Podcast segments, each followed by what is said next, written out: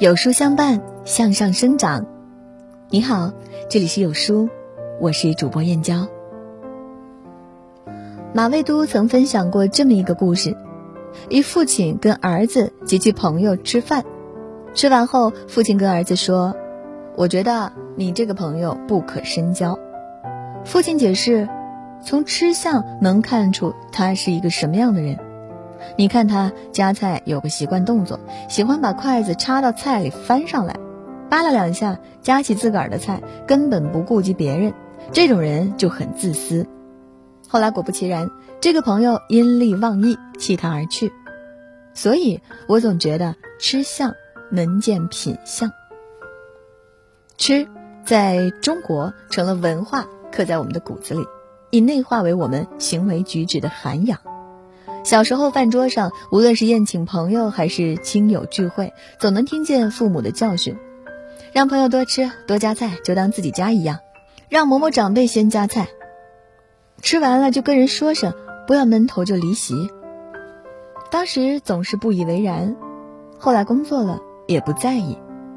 有次几个部门团建，桌上有好几道我爱吃的菜，我只顾闷头扒拉着饭，就着菜，也不说话。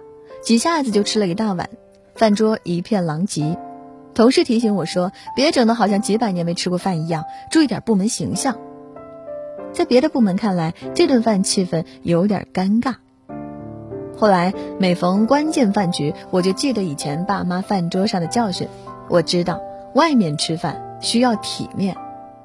我见过有人拿着菜单点了自己爱吃的，也不问一声别人忌不忌口、爱吃什么，这能看到。他比较自私，也见过有人锱铢必较，对服务员大声使唤，全无素养的颐指气使，这多少能看出这个人苛刻的一面。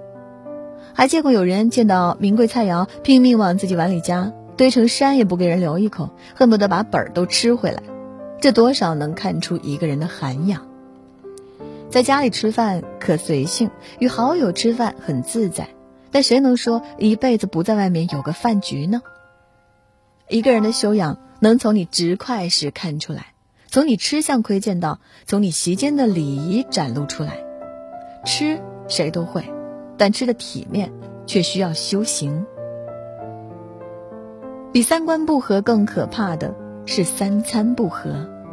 三餐不合时暴露出来的吃相才是最让人心寒的。两人吃顿饭，如果他都不在乎你的胃口，只点自己爱吃的。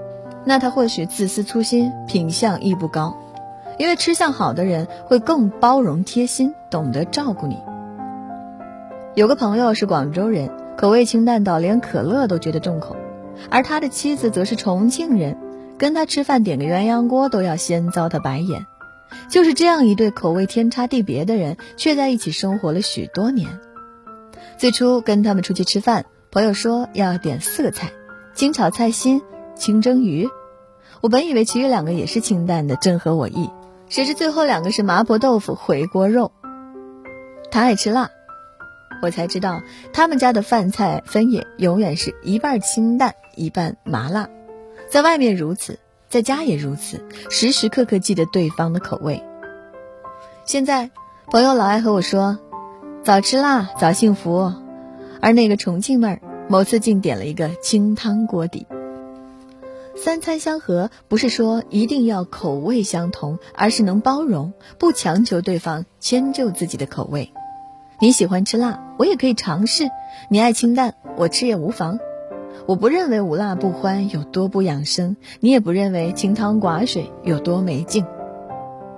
王家卫说：“一男一女交往，要是有一天你说我愿意和你吃一顿饭，那个就是一个很大的进步了。”每个人都有自己的食物记忆。你愿意跟他一起吃饭，是因他能照顾到你的味蕾。唯爱与美食不可辜负，两者皆是如此美好的事物，谁也不愿意留下苦涩。一起吃饭的人很多，但贴心记得你口味的人很少。遇到了，请珍惜。一个人对食物的态度，也是对生活的态度。我所遇见吃相好的人，有些不仅懂饭桌的礼节，还懂食材的烹饪，甚至有时能就此娓娓道来。父亲，在我看来，虽及不上美食家，但他却最懂得饮食与生活的微妙。少时，每至傍晚，他流连于菜市场，拨弄着跳动的鱼虾，掂量着新鲜的肉时，眼中仿佛有光芒。这些食材是他对生活的热忱。做完饭后，他就喜欢放那些老旧的粤语歌，把菜肴细致的摆好，倒上一小杯酒，咂摸着自己的作品，不紧不慢，犹如修饰悠然的名士。碗筷间的烟火是这中年人沉闷日子里的高光时刻，把凡俗食材烹饪成美味，一如将平凡的一天活得有滋有味。有些饭只是为了填饱肚子，可以胡吃海喝；有些饭需要细细品味。吃饭是生活的反照，怎么吃一顿饭，也是怎么过一天。日子多是日复一日的平淡，但总有一顿饭跟其他几餐不一样。正是那样的时刻，让生命有了一丝丝闪光。那些吃相优雅的人，懂得让一顿饭充满仪式感。往往是个热爱生活的人。记得有人问蔡澜：“你是食家，为什么不胖？”他对吃一事一贯浅尝辄止，细嚼慢咽，郑重而享受。有这样的吃相和心境，自然不会身材发福。所以他回答：“真正会吃的人是不胖的。”写到这儿，一想，吃相除了能决定人的品相。说不定还有长相。在这个碎片化的时代，你有多久没有读完一本书了？长按扫描文末二维码，在有书公众号菜单免费领取五十二本好书，每天有主播读给你听。我是主播燕娇，在美丽的金华为你送去问候。明天同一时间，我们不见不散。